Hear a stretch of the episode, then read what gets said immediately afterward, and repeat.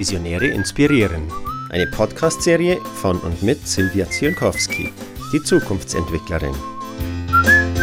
Erhalten Sie Impulse von Experten, die ihren Weg gegangen sind, die Ungewöhnliches geleistet haben und die Einblick geben in ihre Visionen.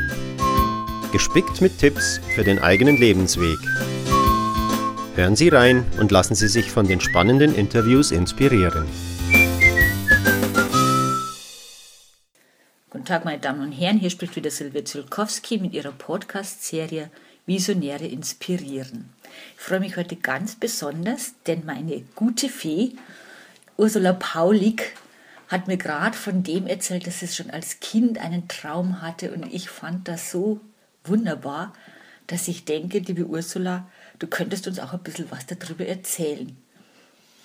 Ja, also das mit der Vision, ähm, ich habe das natürlich damals nicht als solche bezeichnet. Ähm, ich hatte eigentlich damals, würde ich sagen, nicht mal eine Vision, sondern ein Ziel, mhm. äh, schon mit acht Jahren.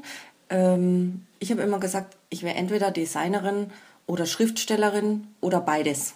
Mhm. Ähm, ja, das habe ich mir so vorgestellt und ich habe auch da schon kräftig an diesem Ziel gearbeitet. Ich habe schon angefangen, äh, für andere Kinder Bücher zu schreiben, kleine. Ich habe Zeitschriften gemacht für die im Haus, habe sie verteilt. Man konnte sie abonnieren. Okay. Äh, das war meine erste Tätigkeit. Und ich habe auch ähm, die Kinderzimmer der anderen Kinder designt.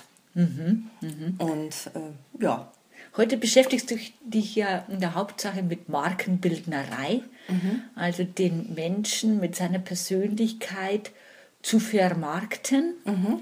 Und wenn du jetzt nochmal so zurückschaust, dann klingt es ja schon so, als ob du immer schon den Traum eines gelungenen Lebens in dir drin gespürt hast. Ja, das habe ich gespürt auf jeden Fall, also zumindest als Kind. Genau. Jetzt hast du vorher gesagt, als du in die Pubertät gekommen bist, hättest du etwas verloren. Was ist denn da passiert? Ja, was da wirklich passiert ist, kann ich äh, gar nicht sagen. Ähm, mit mir ist einfach was passiert. Oder mit meiner Wahrnehmung mhm. ist was passiert. Okay. Ähm, ich habe einfach das Gefühl gehabt, naja, an die anderen komme ich nicht hin. Die sind auf jeden Fall toller. Klar, die anderen Mädels sehen toller aus, die, die können viel mehr ähm, ja, ich wollte sein wie die anderen, konnte es nicht, äh, war darüber sehr, sehr unglücklich.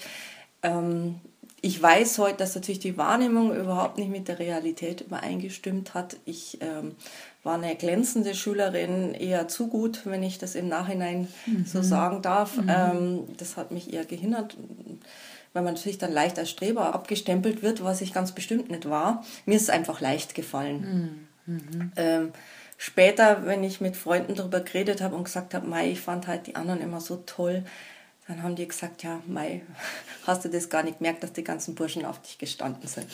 Also sprich, ähm, meine Wahrnehmung war eine völlig differente zu der, wie mich andere wahrgenommen haben. Und mhm. ähm, ja, das hat sehr lange gedauert, bis ich das wieder revidiert habe. Mhm. Jetzt hast du ja Kunstgeschichte studiert. Mhm. Und du hast es vorher ähm, sehr gut ausgedrückt. Du hast gesagt, da habe ich dann Kunstgeschichte studiert, um die Kunst von anderen zu bewundern. Genau. Also ich war dann am Ende meiner Abiturientenzeit äh, der Meinung, wie gesagt, alle anderen können es besser, deswegen kann ich nicht Grafikdesign machen.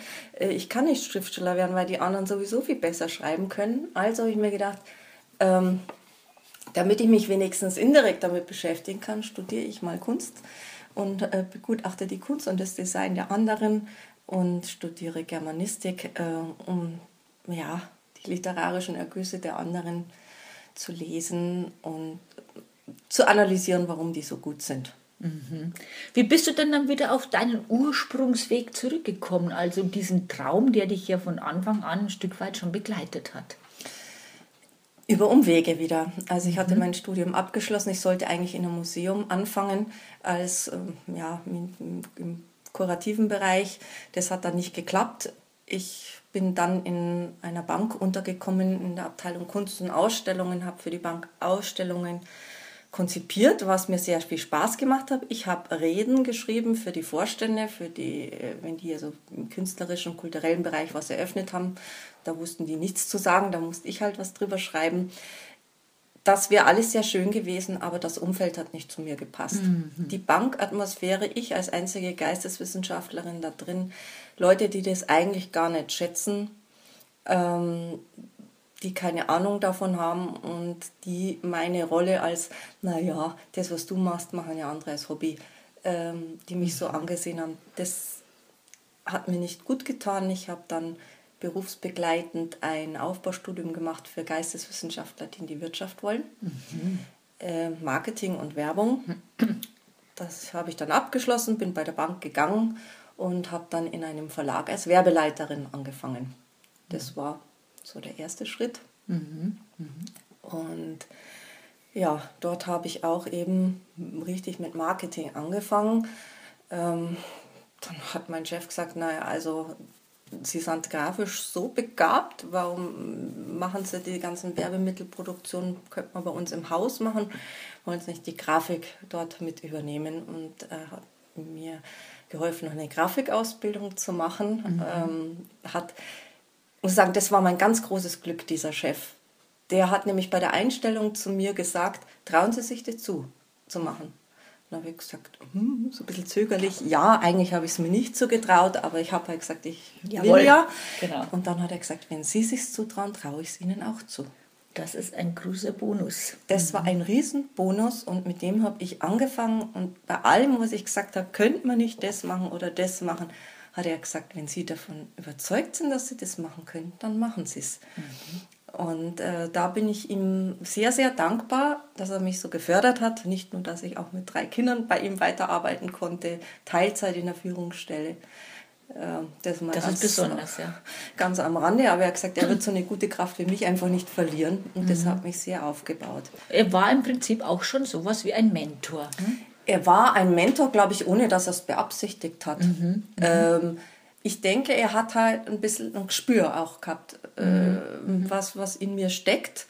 Und ich habe das gebraucht, dass, also jemand, der an mich glaubt. Ja. Das war ganz wichtig, weil viele haben gesagt, ja, mei, brotlose Kunst, was du so machst und auch Ideenstudium, da kann man eh nichts damit anfangen.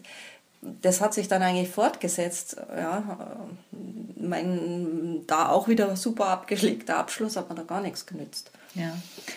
Nun bist du ja schon eine ganze Weile selbstständig. Wie lange hat denn das gedauert, da, als du rausgegangen bist aus deiner ähm, ja, Angestelltenposition hin zur Selbstständigkeit, bis du erfolgreich geworden bist, bis du das Gefühl hattest, jupp, jetzt kann ich von dem, was ich da tue, auch leben. Ja, da bin ich so ein bisschen ins kalte Wasser geschmissen worden. Bei der Verlag, wo ich gearbeitet habe, hat Insolvenz angemeldet, wie viele kleinere Verlage. Und ja, hm, was jetzt tun? Ich habe mal gesagt, ich gebe mir jetzt mal ein Jahr lang Zeit, was zu suchen. Führungsposition in Teilzeit als Mutter von drei Kindern, da kann man sich vorstellen, wie leicht es ist, hier einen Job zu finden. Für die Agenturen war ich mit damals 38 Jahren zu alt. Die suchen also nur Leute bis 30. Sonst Okay, wunderbar. Ins junge Team. Natürlich soll man schon 30 Jahre Berufserfahrung haben. Ein großes Problem. Und dann habe ich das Angebot gehabt vom Arbeitsamt damals noch mit dem Gründungszuschuss, ob ich, wenn ich mich selbstständig machen möchte, ob ich dieses Programm nicht durchlaufe. Und ähm, da musste man sehr viele Seminare absolvieren. Und ich war immer noch dabei und habe mir gedacht, ähm, na, selbstständig, das kannst du dich nicht machen, das schaffst du nicht, das kriegst du nicht hin. Hatte dann aber Leute im Seminar, ähm, die zu mir dann gesagt haben, ja, wenn jemand sich selbstständig machen kann, dann doch du. Wunderbar. Und dann habe also wieder diese Unterstützer, die, die dich ein Stück weit mitgenommen Genau, haben. also die äh, auch an mich geglaubt haben. Und ich habe gesagt, das gibt's doch nicht. Woher nehmen denn die dieses Ding? Ich weiß doch, dass das nicht so gut kann wie andere. Und die haben gesagt, nein, also du musst es machen und wir sind deine ersten Kunden. Wow. Und auf diese Dinge hin habe ich mich dann wirklich selbstständig gemacht und äh, hatte auch meine ersten Kunden, habe sehr schnell einen größeren Kunden gekriegt und es ist von Anfang an eigentlich gelaufen und ähm, ja, über Empfehlung dann immer mehr geworden. Also ich kann sagen, ich habe jetzt seit sieben Jahren bin ich selbstständig, hatte noch nie keinen Auftrag. Das äh, sehe ich schon als Erfolg. Ähm, aber ich habe anfangs noch sehr viel ähm, von Außenbestätigung gebraucht, ähm, mhm. dass ich es geglaubt habe, okay. dass ich es auch kann. Okay. Wann hast du dich dann angekommen gefühlt, also auf dem Weg zu sagen, jetzt glaube ich es mir selber und jetzt weiß ich, dass ich da richtig bin? Ich habe ähm, zu Beginn meiner Selbstständigkeit äh, war ich privat in einer sehr schwierigen Situation. Äh, ich habe mich getrennt von meinem Mann, war mit drei kleinen Kindern allein dagestanden und war auch in, finanziell in einer schrecklichen Situation. Und da habe ich eine Frau kennengelernt, ähm, die Coaching macht. Mhm. Und äh, die hat mich angesprochen und hat gesagt, sie denkt, dass es sehr sinnvoll wäre, wenn ich sowas machen würde. Und ich habe das dann gemacht, wieder aller finanzieller äh, Bedenken, ähm, was eigentlich völlig irrsinnig war zum damaligen Zeitpunkt, aber ich habe es gemacht und das war der richtige Schritt. Also das Coaching habe ich dann über zwei Jahre gemacht, mhm. hat mir unglaublich viel gebracht und ich denke, das ist auch mit die Ursache, warum ich jetzt da bin, wo ich jetzt bin. Okay. Ähm, wo ich sage, ich kann jetzt auch alleine weitermachen. Mhm, mhm. Was war denn so der, der, der, Mehrwert in, dieser, in diesen zwei Jahren, wo du von einem Coach begleitet wurdest? Einerseits, dass ich auch einen Tritt in den Hintern kriege. Okay, ja, also, also ich denke mal, das, also, und dass mir jemand sagt, Herrschaft, Zeiten, wenn du jetzt nochmal so einen Schmauen sagst, mhm. dass du das nicht kannst, dann wäre ich ganz schön sauer. Mhm. Dass ich auch wirklich ähm, mir Ziele gesetzt habe und die auch ein bisschen Druck gehabt habe, die zu erfüllen. Mhm. Ja. Also das war, das war, denke ich, sehr, sehr wichtig und dass ich mich einfach eher getraut habe. Okay, super. Ähm, und ja, ich habe dann immer wieder Coaching in Anspruch genommen, unter anderem ja auch bei dir, mhm. ähm, den ähm, Future, Zooming. Future Zooming Workshop und das war dann, den habe ich ja vor zwei Jahren, glaube ich, gemacht. Weiß jetzt gar nicht mehr ganz genau. Und das war so der letzte Ausschlag für mich, mein Unternehmen nochmal zu überdenken, ja. das schon erfolgreich gelaufen ist, aber wo ich gesagt habe, ich habe mich nochmal verändert, ich kann jetzt noch mehr wie früher, ich möchte es auch nach außen zeigen, gehe ich jetzt diesen Schritt, das bedeutet eine Umfirmierung und alles nochmal neu von vorne zu machen, ähm, um ein Angebot zu erweitern, Leute mit ins Boot zu nehmen, ähm, das war für mich sehr, sehr wichtig. Mhm. Super. Jetzt sind wir eigentlich schon fast am Ende. Welche, sage ich mal, drei Tipps würdest du denn meinen Hörern auf den Weg geben, damit sie ihren Weg gehen können? Oh, drei Tipps. Mhm. Ähm, immer noch einen Schritt weiter zu gehen, als man glaubt, dass man gehen kann. Mhm. Ähm, auch auf die positiven Stimmen der anderen zu hören und die negativen möglichst auszublenden, mhm. wenn sie einem unvernünftig erscheinen. Ähm, ja, und ja, auch ein bisschen einfach an sich selber zu glauben. Ja. Und dass man auch guckt, was hat man für Ressourcen und die auch aktiviert und nicht immer denken, dass nur die anderen diese Ressourcen haben und man selber nicht. Genau.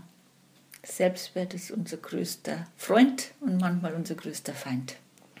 Genau, also frauenspezifisch auch nochmal, denke ich, das Licht unter den Scheffel zu stellen, ist schwierig. Ja. Mhm. Wunderbar. Als Kind hat man das nicht so. Genau, da ist man ein bisschen vogelfreier, gell? Genau. Genau, wunderbar. Liebe Ursula, ich danke dir ganz, ganz herzlich, dass gerne. du bei mir jetzt im Podcast und im Studio warst. Meine Damen und Herren, das war wieder Silvia Zulkowski mit ihrer Serie Visionäre inspirieren. Und wenn Sie wissen wollen, was die Frau Paulik alles so macht, finden Sie unter www.die-markenbildnerei.de. Genau. In diesem Sinne bis zum nächsten Mal. Auf Wiederhören. Das war die Podcast-Serie Visionäre inspirieren von und mit Silvia Zielkowski, die Zukunftsentwicklerin